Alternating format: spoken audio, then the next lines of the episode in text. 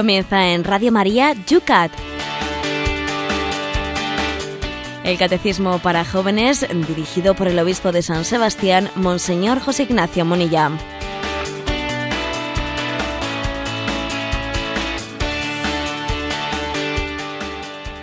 Muy buenos días a todos los que sintonizáis Radio María, los que sintonizáis Yucat, el Catecismo de los Jóvenes. Muy buenos días en una mañana preciosa, fresca. Estamos ya. Recordar que este fin de semana cambiamos el horario. 11 grados tenemos aquí en San Sebastián en una mañana realmente preciosa. Y hoy, José Ignacio, menudos titulares nos han despertado. Muy buenos días. Uno de cada cinco españoles vive por debajo del umbral de la pobreza. Bien, pues sí es cierto, hemos estado escuchando esos datos preocupantes en los noticiarios de la mañana y decir que y nos acordamos de aquello que el Concilio Vaticano II dijo hace 50 años, eh, que la Iglesia comparte las alegrías, las esperanzas de los hombres, también comparte sus sufrimientos y comparte, igual que se dice en el matrimonio, ¿no? en las alegrías, en las penas, en la salud y en la enfermedad, comparte esta situación que dura, que viven muchísimas personas. Y la verdad es que son datos preocupantes y obviamente la respuesta pues es la que está dando Caritas, ¿no? Pero además de la respuesta que está dando Caritas, yo creo que también hay una, una llamada a todos nosotros a sintonizar con lo que les ocurre a los demás, a no tener una concepción de la vida en la que uno esté exclusivamente preocupado de sus cosas, ¿no?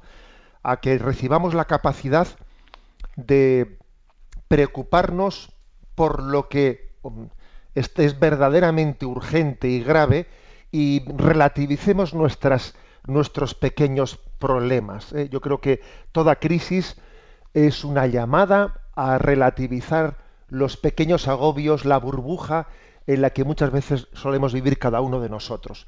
Eh, preocupándose de las grandes cuestiones, preocupándose de los demás, estamos llamados a liberarnos de nosotros mismos.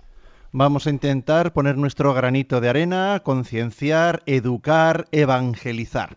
Sintonizas Radio María cuando son las 8 y 3 minutos de la mañana, 7 y 3 minutos en las Islas Canarias, el programa dedicado a los jóvenes, el Catecismo de los Jóvenes, YUCAT.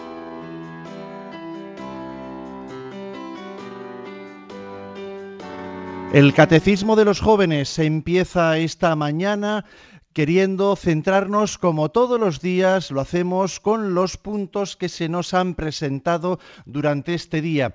Los presentados en torno a los puntos que ayer desarrollábamos, 32, 33 y 34. Recordamos que siempre empieza el programa recogiendo lo que en las redes sociales los que se han bajado del podcast de Radio María no nos pueden escuchar en directo. Ahora hay muchos que nos están escuchando en diferido, se han bajado a sus horarios, a sus aparatos, a sus iPod, etcétera, los, eh, los programas y los escuchan en diferido. Y ellos hacen también así al día siguiente, pues sus preguntas y comentarios. Esos son los que recogemos y con los cuales nosotros empezamos todos los días el programa de Radio María. Te invitamos a que también escuches lo que ellos han hecho en este programa. El.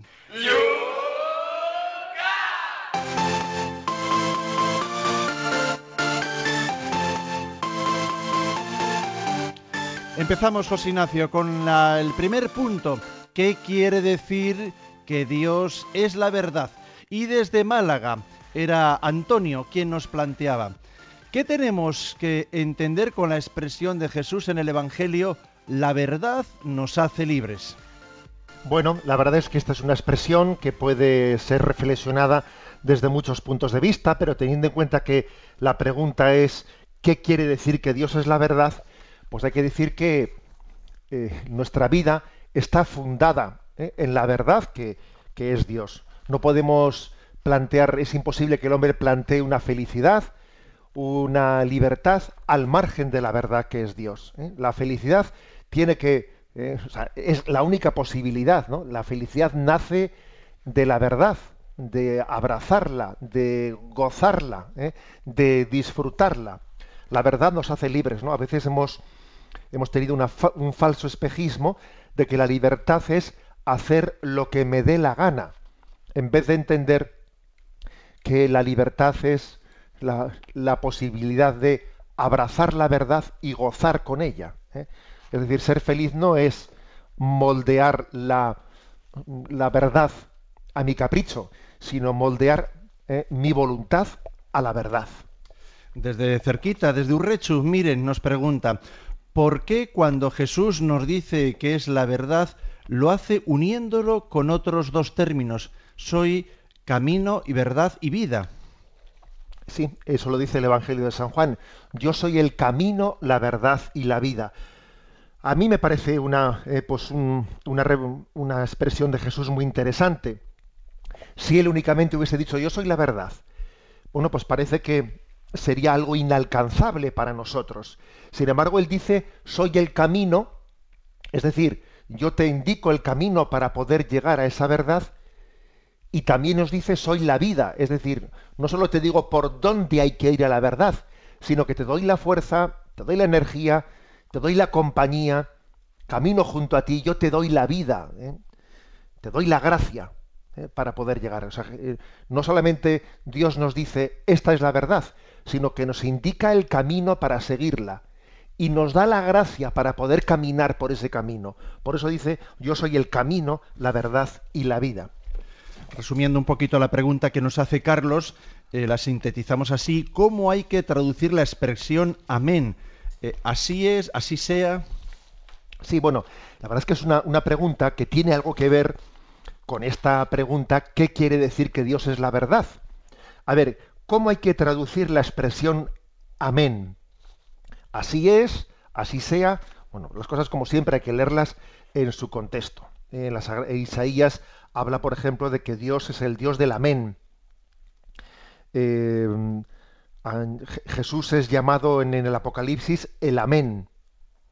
Jesús muchas veces cuando hablaba decía, amén, amén, en verdad, en verdad, yo os digo. Es decir, que la expresión, eh, la expresión amén, que el catecismo, mm, digamos, traduce literalmente como así sea, así sea, bien, es, es un así sea pero no una así sea en el sentido que nosotros eh, solemos darle a esa palabra así sea, porque así sea es, ay, a ver si, ¿eh? claro, eh, nosotros utilizamos el así sea como un, un, un desideratum, un desideratum, pero que vamos, que está, ¿eh? que del, del, deseo al hecho hay un trecho. No, así sea no significa un mero ojalá, no significa sí, creo lo que, lo que Dios me ha dicho. Sí, yo sé que va a cumplir lo que Dios me promete. Sí, así es, ¿no? Dios es fiel, así va a ser. ¿eh? Yo sé con seguridad que Dios lo hará. Eh, porque Dios lo ha prometido con firmeza. Porque Cristo es el amén de Dios para nosotros. Y nosotros estamos llamados a ser un amén, eh, un, así, un fiat, un fiat, ¿no? En resumen, que mm, la traducción, digamos, eh, literal es así sea. Eh, la, traducción, no tanto ya no en cuanto a la, digamos, a la gramaticalidad, sino más bien al sentido de la palabra, es el así es. Es una combinación del así sea y el así es. Uno puede decir, pues, pues vaya lío. Bueno, es que, digamos, hay que entender las expresiones no desde nuestra concepción, ¿no? sino desde el, desde el contexto bíblico en el que ha sido escritas. ¿no? Así, amén es una así sea, en el sentido literal gramatical, pero con una, con una significación más, más aproximada al así es, es decir, Dios actúa, Dios no engaña, Dios promete y cumple. ¿eh? En torno a la pregunta número 33, ¿qué quiere decir que Dios es amor? Claudia nos dice, pienso que por haber nacido el Hijo de Dios de una mujer, no habrá en la tierra amor más grande de una madre para sus hijos. ¿Es correcto esto? Nos pregunta. Sí, por cierto, que ayer, ayer me decía un padre, me decía un padre que, que para poder tener la experiencia del amor gratuito, ¿eh? es necesario ser padre o ser madre, que cuando uno tiene un hijo o una hija, bueno, pues tiene un amor auténticamente gratuito, en el que no, no busca nada para sí mismo, sino que mm, busca el mayor bien de un hijo, aunque sea una calamidad. Y cuanto más calamidad es el hijo, pues todavía tiene, el amor es más gratuito, ¿no? Bueno, pues me decía eso, que me impresionó, por cierto, escucharlo de un padre, y entonces yo le, yo le contesté precisamente esto, le dije, por eso es lo más aproximado ¿eh? que tenemos en esta vida, es la imagen más aproximada de cómo nos ama Dios.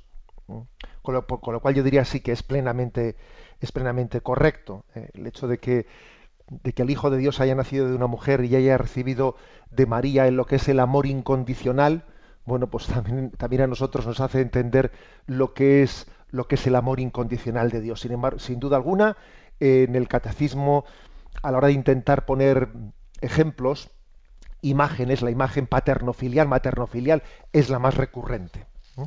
María Ángeles nos pregunta, Dios nos ama tanto que no que nos manda las pruebas para hacernos despertar y le llamemos y pidamos su amor y misericordia como Padre. Bueno, yo yo distinguiría, eh, distinguiría esa expresión que Dios me manda, me manda una prueba. Bueno, se puede utilizar, ¿no? Pero es verdad que siempre hay que utilizarla eh, pues en un sentido no literalista. ¿eh? No nos imaginemos a Dios desde lo alto diciendo, a este le mando un accidente de coche, a este le mando... Agárrate. vamos a ver, yo creo que hay que... Mm, la palabra Dios me ha mandado esto, creo que pues hay que matizarla. Pero sí es cierto que las cosas, los acontecimientos, pues un accidente de coche, un, eh, pues una enfermedad o lo que fuere, tienen unas causas eh, naturales propias que no hay que eh, pues, pensar que Dios desde, desde el exterior está, pues, está cambiando las leyes naturales pues, para, para, que esos acontecimientos ocurran. ¿no? Eso es cierto.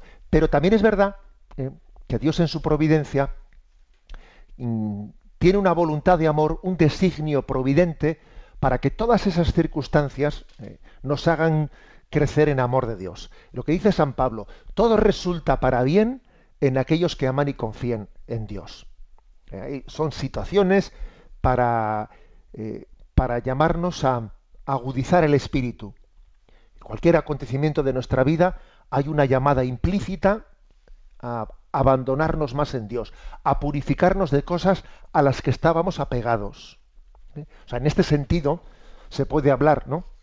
de, que Dios en toda circunstancia de nuestra vida nos manda, ¿eh? nos, ha mandado esto, bueno, no lo sé eh, si sea, como ha dicho, si es la expresión más adecuada, pero sí Dios quiere de nosotros, ¿no? Que completemos nuestra, nuestra peregrinación hacia Él en medio de todas las circunstancias de esta vida. Rosamari desde Cantabria nos dice, ser cristiano es amar y perdonar sin límites, porque eso es lo que debe mover al que ha tenido un verdadero encuentro con Cristo. Así debería de ser para todos y sin embargo, qué difícil resulta llevarlo a la práctica. Con cuánta facilidad nos dejamos llevar por el ego, la envidia, etcétera. Me resulta muy triste que lo hagamos tan complicado. ¿Qué le parece a usted? Eh, la pregunta, por cierto, eh, del Yucat a la que responde, a la que está aquí Rosamari comentando, es qué hay que hacer cuando se ha conocido a Dios.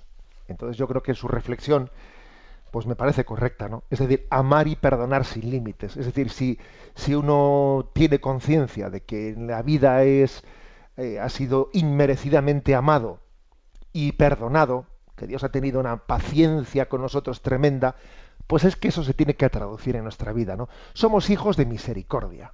Qué paciencia tiene Dios con nosotros, ¿no? Entonces dice y no la voy a tener yo con el prójimo, y no la voy a tener. ¿eh? Yo creo que la paciencia con el prójimo, pues es que es directamente proporcional a la conciencia que yo tengo eh, de, cómo es Dios conmigo. Estamos leyendo mensajes que nos llegaban a través de Facebook. Vamos también a yucat@radiomaria.es. Soy Amparo desde Valencia. Tal vez mi pregunta sea obvia, pero ¿por qué era necesario que Dios entregara a su Hijo al sufrimiento externo y a la muerte para salvarnos del pecado? En su omnipotencia no podía salvarnos de otra manera. ¿Acaso el sufrimiento hace que la redención sea más eficaz? Pues hay que decir lo siguiente. ¿eh? vamos a ver, el sufrimiento en sí mismo no hace que la redención sea más eficaz. ¿Eh? el sufrimiento no lo necesitaba Dios ciertamente para redimirnos. Eh, Dios podía habernos redimido sin sufrimiento alguno. Quizás hay que decir que el sufrimiento lo necesitamos nosotros eh, como una, una, clave para creer en el amor de Dios. Porque uno quizás puede dudar de alguien que le viene a visitar con un ramo de rosas. ¿Qué querrá este? ¿Qué habrá detrás de ese ramo de rosas? Pero es, desde luego es muy difícil dudar, imposible dudar de alguien que te viene a visitar no con rosas, sino habiendo asumido tu propio sufrimiento. Eh, eh, eh lo más, o sea, la muestra más inequívoca del amor es que alguien sufra por ti, comparta tu sufrimiento. Eso es lo más inequívoco. Mira, decir palabras bonitas, mandarte una poesía, bueno, eso lo puede hacer alguien con intenciones ocultas. Pero la prueba inequívoca del amor de Dios es el, es el que ha estado dispuesto a compartir nuestro sufrimiento, sufrir por nosotros. Por eso, digamos, no, no, no era necesario para Dios, pero en la pedagogía, en la pedagogía humana, ¿no? Era necesario para que nosotros no dudemos del amor de Dios.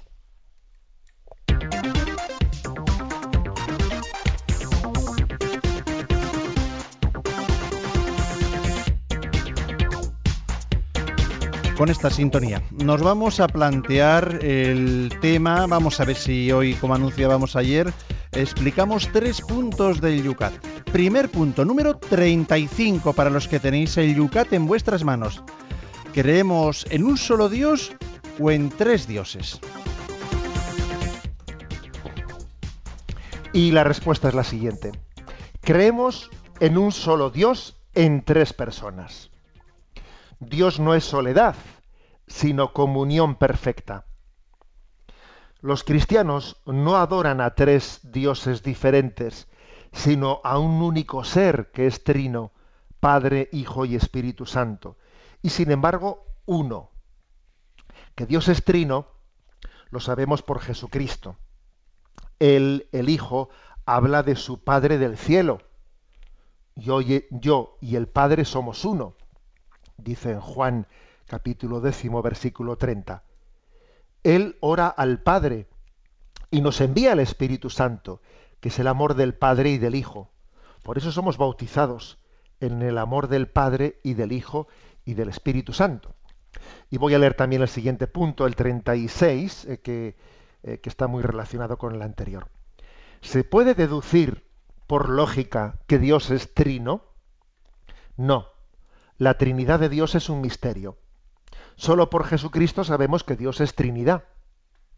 Los hombres no pueden deducir por medio de su propia razón el misterio de la Trinidad, pero pueden reconocer la razonabilidad de este misterio cuando aceptan la, la revelación de Dios en Jesucristo.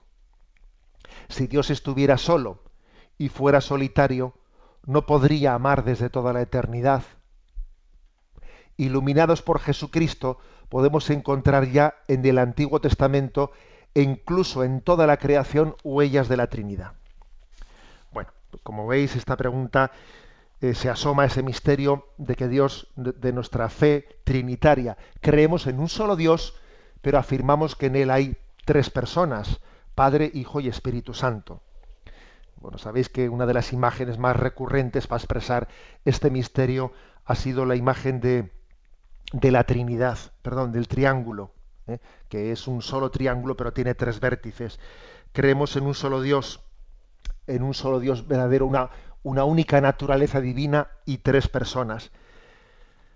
Mm, a la hora de, de educarnos en ello, cuando vamos a, a la liturgia y vemos que la liturgia habla y se dirige a Dios Padre por intercesión de Dios Hijo en la comunión del Espíritu Santo, nos sorprende cómo la liturgia eh, se dirige a Dios no de una manera impersonal, sino que matiza Padre, Hijo y Espíritu Santo. Y generalmente la liturgia se dirige a Dios Padre por intercesión de Jesucristo en el Espíritu Santo.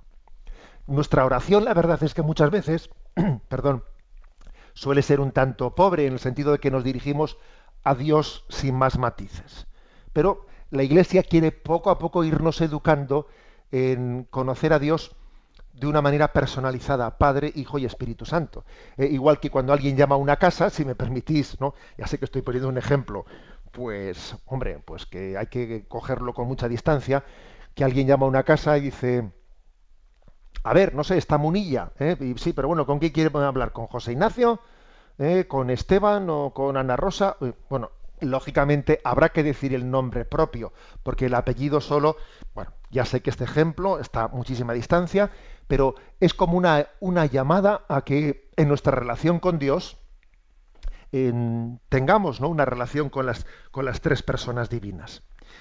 Bien, dicho esto, el catecismo dice, a ver, esto podemos llegar a conocerlo por algún razonamiento lógico. Y dice, no, esto lo, supera, ¿eh? no es deducible racionalmente que Dios sea tres, tres personas.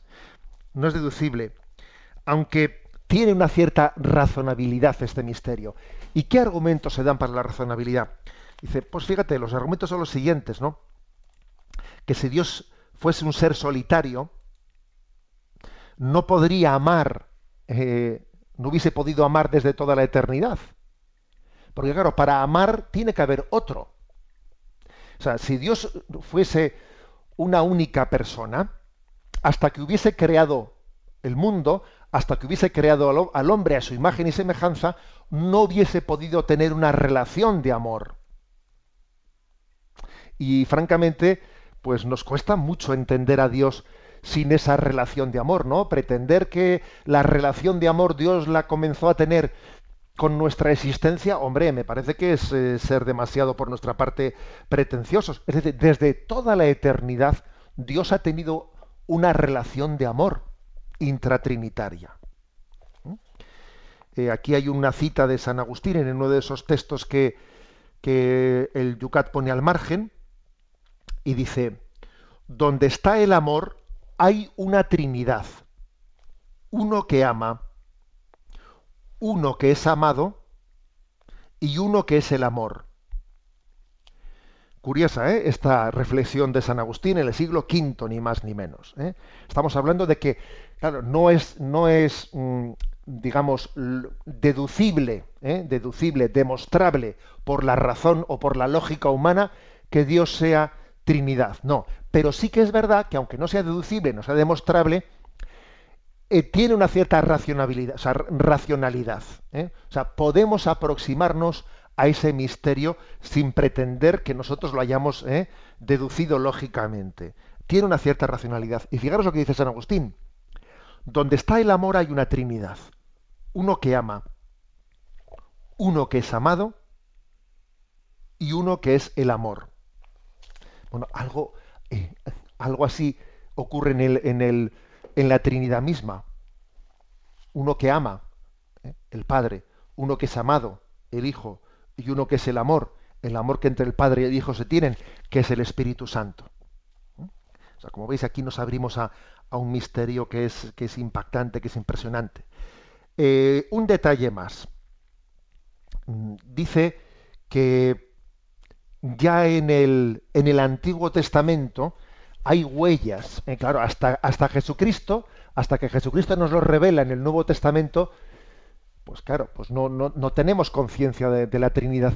Pero es verdad que cuando uno lee el Antiguo Testamento a la luz, a la luz de Jesucristo, pues encuentra, ¿no? Encuentra algunas, algunas huellas, eh, como por ejemplo, eh, como por ejemplo, en el momento de la creación, Dios crea eh, va creando pues mm, el primer día, el segundo día, y cuando llega la creación del hombre dice, hagamos al hombre a nuestra imagen y semejanza. Es curioso. ¿eh? Los padres de la Iglesia eh, les llama la atención el hecho de que pase de la primera persona del singular a la primera persona del plural cuando llega la creación del hombre. Como que en la creación del hombre se expresa especialmente porque el hombre es un ser, un ser relacional, a diferencia de la naturaleza, que no tiene esa relacionalidad. Eh, la naturaleza no ama y es amada, como, como ¿eh? no tiene una capacidad de amor y de relación con Dios como tenemos nosotros. Bueno, pues cuando el Génesis llega a la creación del hombre, en vez de decir hágase la luz, que se haga el día, la noche, no, aquí dice, hagamos, hagamos al hombre a nuestra imagen y semejanza. Es casi como si describiese que el Padre, el Hijo y el Espíritu Santo, ¿eh? que son relación de amor, eh, pues mm, se expresan en la creación del hombre que está llamado a la comunión de amor como ellos. Y hay más textos, por ejemplo, también se nos, se nos eh, invita a leer aquí también Génesis 8, versículo segundo, ese, ese episodio de, en el que Yahvé se aparece bajo la encina de Mambré. Os sonará ese, episodio Génesis 18, bajo la encina de Mambré, Yahvé eh, se aparece ¿no? Abraham y, y entonces levantó los ojos y he aquí que había tres individuos parados ante él. Cuando los vio, eh, acudió a la tienda, es decir, Yahvé se aparece bajo la encina de Mambré a Abraham bajo la imagen de tres hombres misteriosos. Bueno, también hay más, más textos, por ejemplo, el segundo libro de, de Samuel, en el capítulo 23, versículo segundo, estamos hablando del Antiguo Testamento, ¿eh? donde no se conocía la Trinidad. Hay expresiones como la siguiente, ¿no? Dice, el Espíritu de Yahvé habla por mí, su palabra está en mi lengua. Es curioso que ya en el Antiguo Testamento se hable de el Espíritu de Yahvé y la palabra de Yahvé. Parece que se está sumándose al Espíritu Santo y al verbo, a la palabra. Bueno, son como pequeñas aproximaciones que existen en el, en el Antiguo Testamento para abrirse ¿no? al conocimiento de la Trinidad. Pero obviamente es Jesucristo el que, el que nos revela la Trinidad primero desde la intimidad que él tiene con el Padre, después desde la promesa del envío del Espíritu Santo, Id por todo el mundo predicando el Evangelio, bautizando en el nombre del Padre, del Hijo y del Espíritu Santo. En Jesucristo, la plenitud de la revelación, eh, se nos abre la intimidad, la intimidad de Dios. ¿Quién es Dios? ¿Eh? Su identidad se convierte en intimidad para nosotros. Y no solo su identidad se convierte en intimidad para nosotros, se nos ofrece como, como intimidad, sino que uno conoce nuestra propia identidad, quién soy yo, porque soy, estoy llamado a la comunión de amor. El hombre ha sido creado para la comunión de amor, no para el individualismo, no para vivir solo. Estamos llamados a, o sea, el hombre solamente puede ser feliz en la comunión. ¿Por qué? Bueno, pues porque es imagen y semejanza del Dios Trinidad.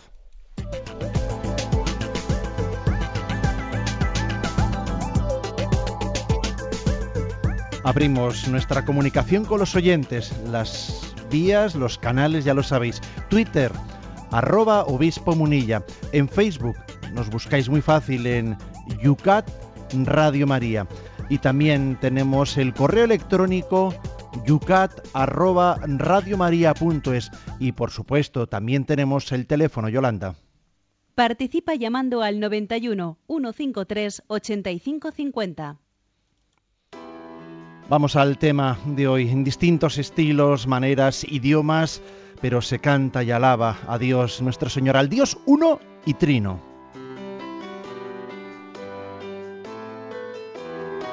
Una vez más el Señor llamó a mi puerta y al abrirle me abrazó y me dio toda la fuerza con la que Dios me alcanzó. En aquella noche muerta me llenó de su paz y otra vez Él me recuerda que sin Él yo no soy nada y que a su lado se refuerzan el amor, la amistad, el perdón y la alegría. Se subirá cada día, Él evita que se tuerza mi vida en mi camino y al andar siempre sonría. Podría hacer mil cosas para darte ahora las gracias por aquello que me has dado, pero escojo esta manera. Me expreso con los versos que me vienen en instancia por tu gracia incomparable que ha curado mi ceguera.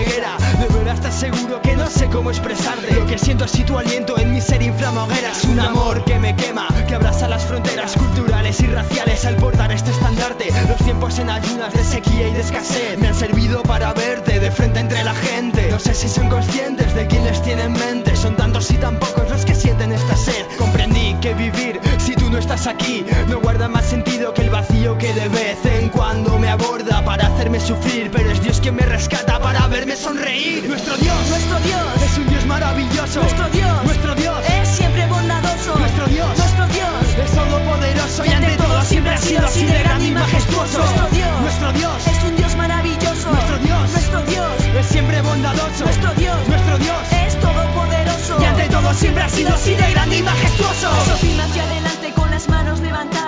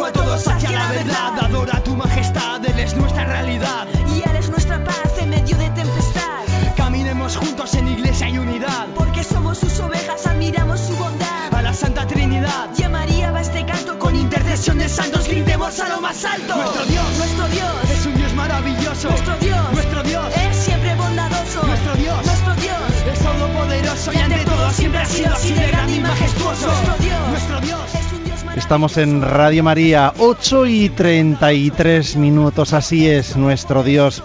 Cristina, Cristina es una de nuestras periodistas que es de la diócesis de Getafe y esta música y grupo y cantante me parece Cristina que se te hace familiar, ¿verdad? Un poco, Padre Esteban, sí, son unos jóvenes de la diócesis que, bueno, pues se dedican a cantar y alabar a Dios a través de la música rap. Eh, Blanca White se llaman. así de grande y majestuoso. Nuestro Dios, nuestro Dios es un Dios maravilloso. Nuestro Dios.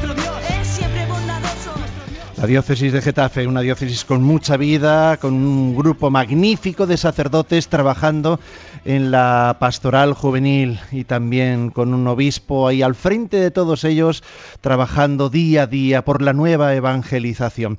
Cristina, ya que estás ahí, venga, vamos, tenemos una llamada en el 91 153 85 50. ¿Qué nos plantea? Pues Francesca nos pregunta cómo se puede pecar contra el Espíritu Santo.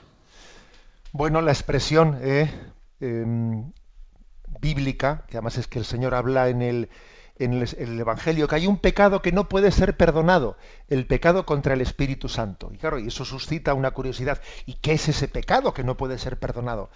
Hombre, precisamente el pecado contra el Espíritu Santo, la tradición lo ha interpretado como el pecado de la dureza del corazón. O sea, es decir, del cerrarse al arrepentimiento, el cerrarse a la conversión. El Espíritu Santo es dador de gracia. Y cuando alguien se resiste a la gracia, pues está pecando contra el Espíritu Santo. ¿eh? Eh, el Espíritu Santo está siempre actuando en, nuestra conciencia para hacernos ver la verdad, para dar la luz, ¿no? Cuando alguien se resiste a la luz, ¿eh? está pecando contra el Espíritu Santo. Por eso dice que no puede ser perdonado, porque en el fondo es rechazar el perdón, rechazar la conversión. ¿eh? Así entendemos, ¿no? Pecar contra la luz ¿eh? en nuestra conciencia, pecar contra eh, el influjo de la gracia, del amor en nuestra voluntad, ese es el pecado contra el Espíritu Santo. Vamos a irnos hacia las redes sociales. Jorge Gato nos da gracias. Son un montón de mensajes que no son preguntas. Siempre pedimos, por favor, no nos echen incienso. Nos llegan saludos desde muchas partes, pero lo que les pedimos que sean preguntas y preguntas concretas. Más de uno nos está diciendo también, bueno, que él no es joven. Este, me dice una que mm, de 42 años que no es joven, pues hombre, José Ignacio, vamos a enfadarnos. Claro que María Ratibel es muy joven con sus 42 años y le encanta el Yucat. A nosotros también, María, el verte ahí a, nuestro lado. Se dice que la edad es la edad del corazón, ¿eh? y yo no olvidaré jamás pues aquella, eh, aquella velada inolvidable en Torbergata, en Roma, en el año 2000 con Juan Pablo II, eh, cuando él nos dijo, soy un Giovanito, ¿eh? soy un jovencito de 82 años. Y la verdad nos conmovió a todos. Y se lo comieron aplausos. Sí, sí.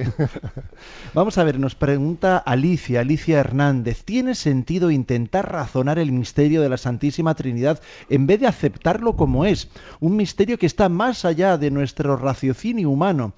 ¿Qué se entiende en este caso por persona? Vamos a ver. Eh, no hay que tenerle, o sea, no, no, hay que considerar que el intentar razonar, o sea, sea signo de una falta de respeto al don de la revelación. ¿eh? O sea, intentar razonar no es intentar destripar o intentar meterle a Dios en nuestra lógica humana, no. ¿eh? O sea, las cosas, como hemos dicho ahora sobre la Trinidad, el misterio de la Trinidad no, e, no puede ser deducible por la lógica humana, pero Dios nos ha dado una razón para aproximarnos ¿no? a, los porqués, aproximarnos, ¿eh? aproximarnos. O sea, no es pretender controlarlo todo. O sea, Dios nos ha dado una razón para aproximarnos eh, a, las, a los porqués de la, por ejemplo, igual que antes he dicho yo, pues eh, Dios por qué eligió la cruz, por qué eligió el sufrimiento para, para redimirnos, porque parece que el sufrimiento es eh, conveniente para que nosotros no dudemos del amor de Dios. Bueno, pues es decir, eso se llama utilizar la razón para comprender mejor la revelación. ¿eh? es decir, la, la razón al servicio de la revelación. No es como decir lo que yo razono, lo que yo puedo eh, razonar, lo creo, lo que yo no, no puedo razonar, no lo creo. No, no es eso. ¿eh? Pero es poner la razón al servicio de la fe. ¿eh? Y creo que a, eso no tenemos que tenerle miedo, todo lo contrario. ¿Qué es el concepto de persona? La verdad es que em, posiblemente es, la, es el misterio de la Trinidad y de la Cristología el que ha introducido el concepto de persona en la filosofía, ¿eh? en la filosofía griega. O sea, la, filosofía griega no tenía el concepto de persona, eh, pues que, que era necesario para poder hablar de la Trinidad, una naturaleza y tres personas, o de Jesucristo, una persona y dos naturalezas. Jesucristo es una persona y tiene naturaleza humana y naturaleza divina pero es una sola persona, que es la segunda persona de la Santísima Trinidad. Y la Trinidad tiene una sola naturaleza y tres personas, el Padre, el Hijo y el Espíritu Santo, la naturaleza divina. Bien, para ello fue necesario acuñar el término de hipóstasis, ¿eh? que no existía en la filosofía griega, para poder formular esto en los concilios de la Iglesia, el concilio de Nicea, de Constantinopla, el concilio de Éfeso. O sea, que fue la teología la que elaboró, o sea, de la que se dedujo, podríamos decir, una, una filosofía práctica ¿eh? para poder expresar el misterio de Dios. Entonces, digamos que mm, la, mm, la persona es eh, el ser en cuanto a la relacionalidad. Eh, la persona es la naturaleza en cuanto que se relaciona, en cuanto que entra en comunión de amor. Bueno, perdonad porque aquí me he metido así un poco en, palabras un poco abstractas, ¿no? Y de hecho nos has dejado la palabra hipóstasis que entendemos que es persona, ¿no? Sí, la palabra hipóstasis en, griego es, es, persona, que como digo fue un poco acuñada pues para que en los concilios ¿eh? se pudiese explicar eh, pues que, que la Trinidad tiene tres personas y una naturaleza, o que Jesucristo tiene es una persona, la, segunda de la Santísima Trinidad, que tiene una naturaleza divina, pero que también tiene una asume una naturaleza humana.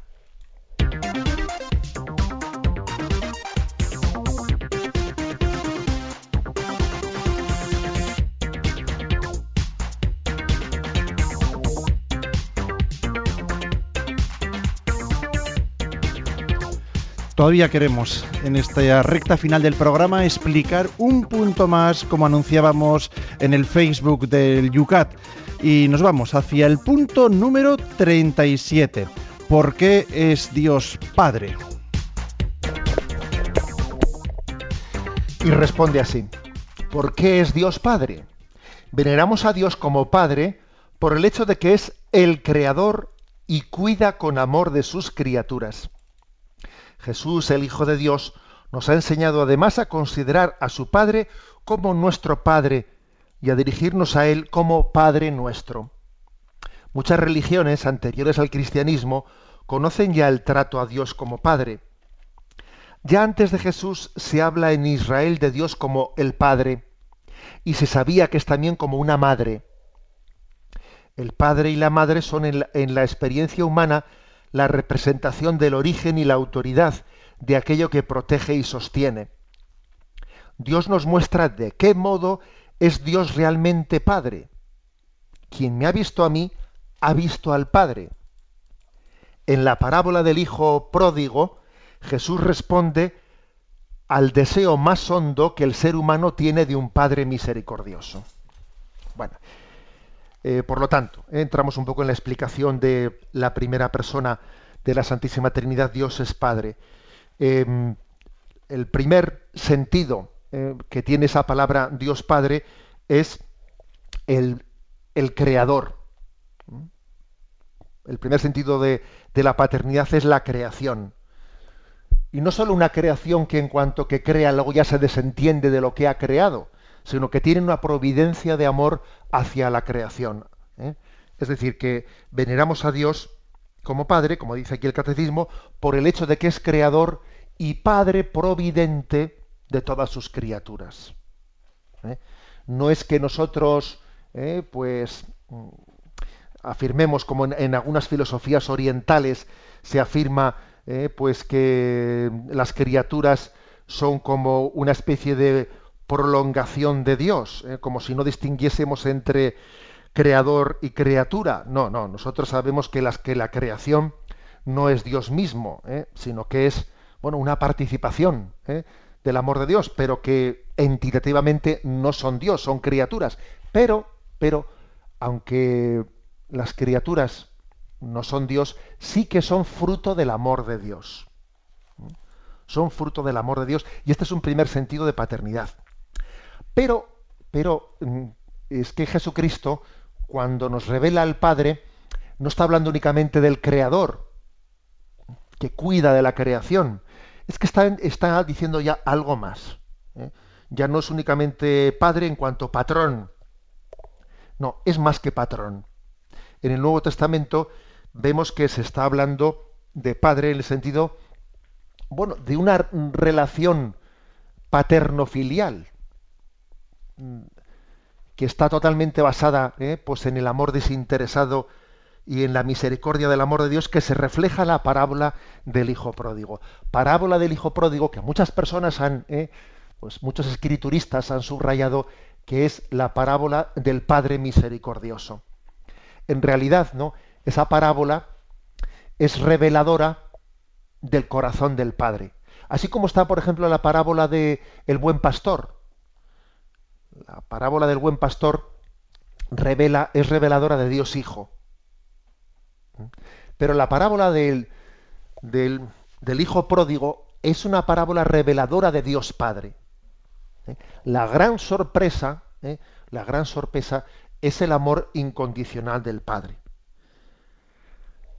Es decir, que hay un, un salto, hay un, o sea, una, digamos, una pedagogía que desde el Antiguo Testamento, en el que se va revelando a Dios como Padre, y dice aquí que también ha habido religiones, otras religiones que han hablado de Dios como Padre, el, Padre que crea, que cuida de sus criaturas, pero llegado ya al Nuevo Testamento ya entramos en algo verdaderamente singular, que no tiene parangón ¿eh? con ninguna otra religión, ¿no?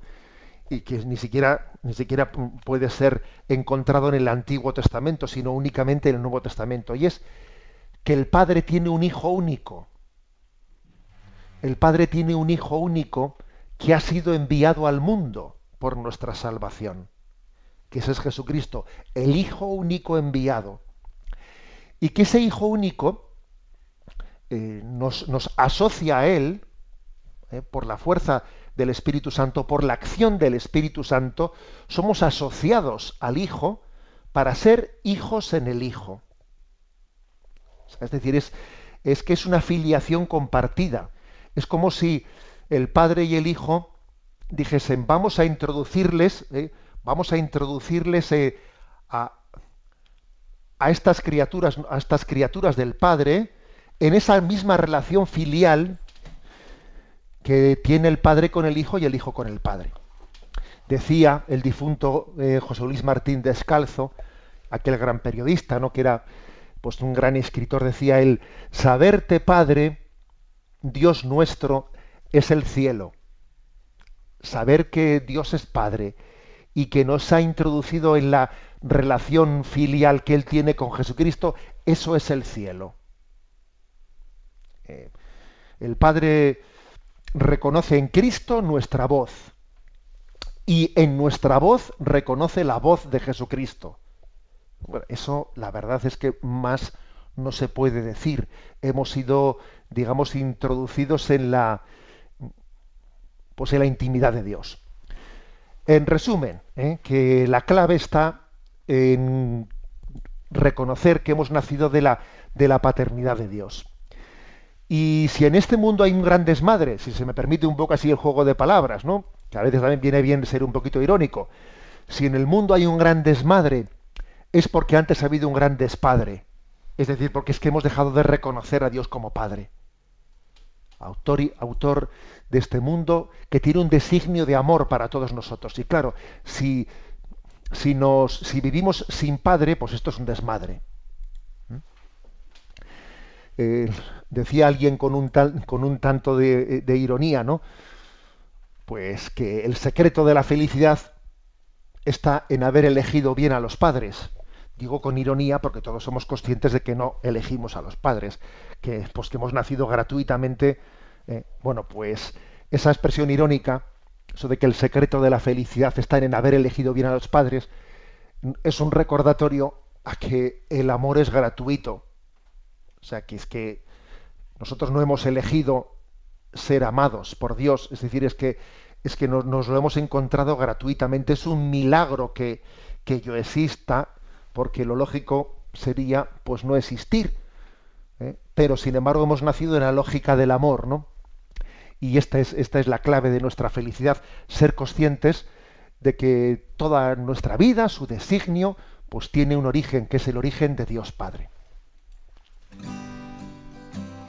Estoy seguro, José Ignacio, que te acuerdas de aquella canción de Juan Luis Guerra, Mi padre me ama, eh, que tanto ha gustado a nuestros oyentes y que también tan a pelo viene con lo que ahora mismo estamos escuchando. Vamos a abrir las preguntas que nos llegan en las redes sociales a través del Facebook. Para poder participar, ya lo saben, Facebook de Radio María, el Yucat Radio María y también en arroba obispo munilla para Twitter y el teléfono 91 153 85 50 y también atendemos el correo electrónico yucat arroba radiomaria.es.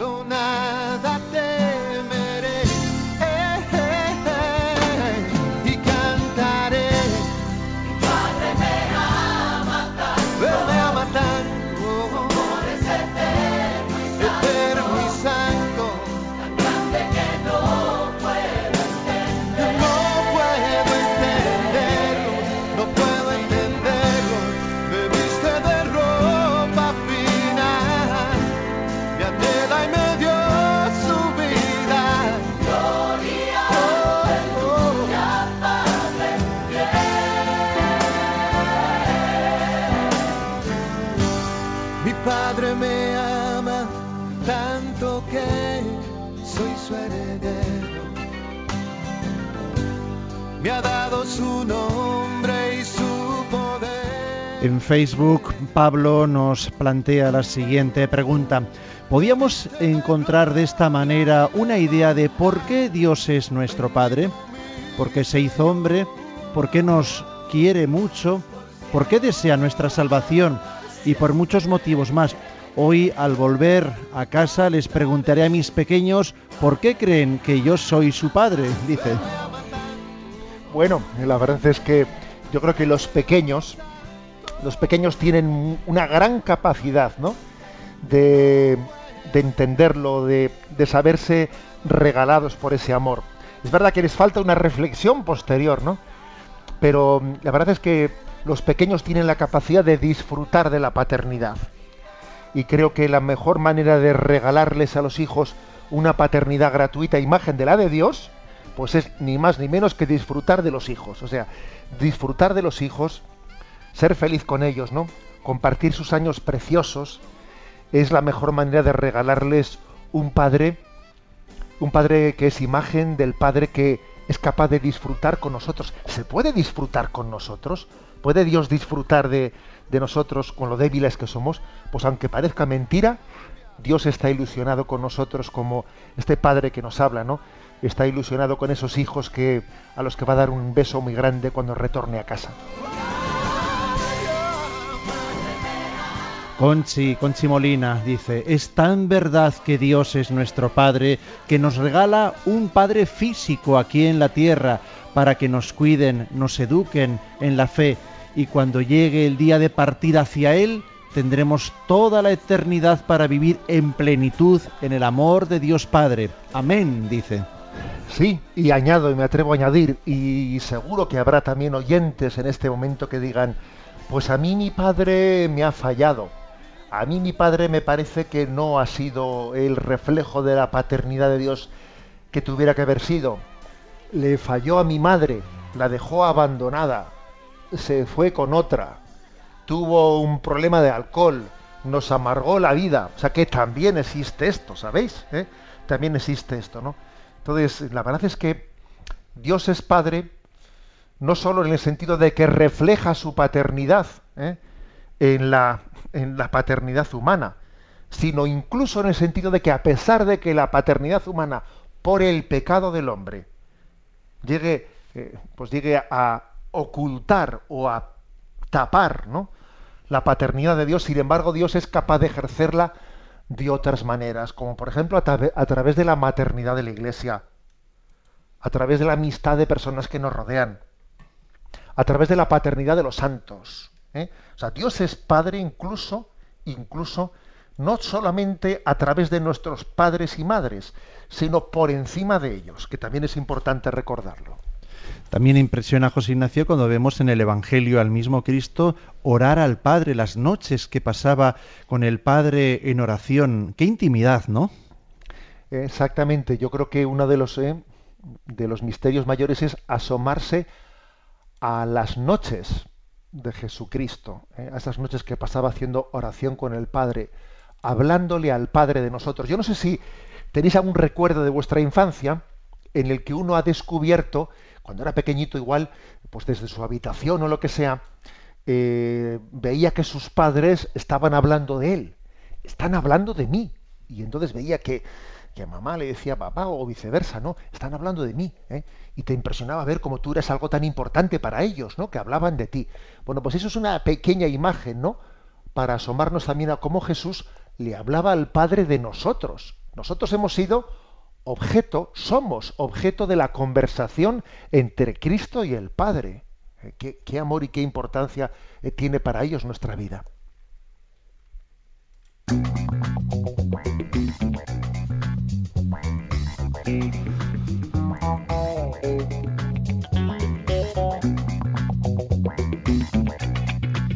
Iremos poco a poco desgranando, acercándonos a conocer el corazón de ese buen Padre, del buen Dios que decía el santo cura de Ars.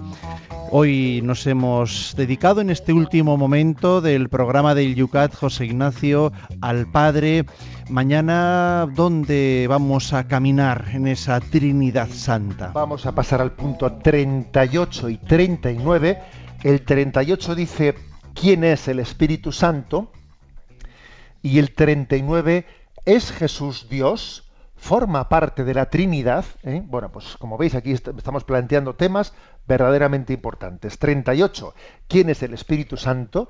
39, ¿es Jesús Dios? ¿Forma parte de la Trinidad? Una manera de acabar de bordar pues esta Trinidad en un lenguaje sencillo, el que Radio María quiere siempre ofreceros para los más jóvenes especialmente, aunque como nos estaban diciendo ahora mismo por las redes sociales, a todos nos hace falta, a todos nos hace bien. Recordad que una manera de colaborar con este programa, los que estáis en las redes sociales ya lo sabéis, ese me gusta que picamos en la página del Yucat Radio María, que hace que nuestros amigos también puedan ver estos temas que estamos planteando en el programa. Es una manera de compartir. Aparecerán en tu perfil las preguntas de cada día del Yucat. Y también ya lo sabéis que haciendo y siguiendo pues esa cuenta de Twitter, los que sois más tuiteros, a través de arroba obispo munilla, no solamente podemos seguir este programa, sino también pues los pensamientos que él nos va durante el día lanzando, reflexiones y fotografías, todo hay que decirlo, pues con humor, con pensamiento, manera también de retuitear para evangelizar también en las redes sociales donde hay tantos y tantos jóvenes a los cuales también en estos espacios les tenemos que llevar el evangelio, la buena noticia. Vamos a terminar nuestro espacio, José Ignacio, con esa bendición que también orienta a todos los que están ahora mismo en carretera, llegando a sus lugares de estudio, de trabajo, a todos los que en sus hogares también se plantean el comenzar el nuevo día. Y no olvidemos que la bendición de, de Dios que la Iglesia imparte es bendición trinitaria. La bendición de Dios Todopoderoso, Padre, Hijo y Espíritu Santo, descienda sobre vosotros. Alabado sea Jesucristo.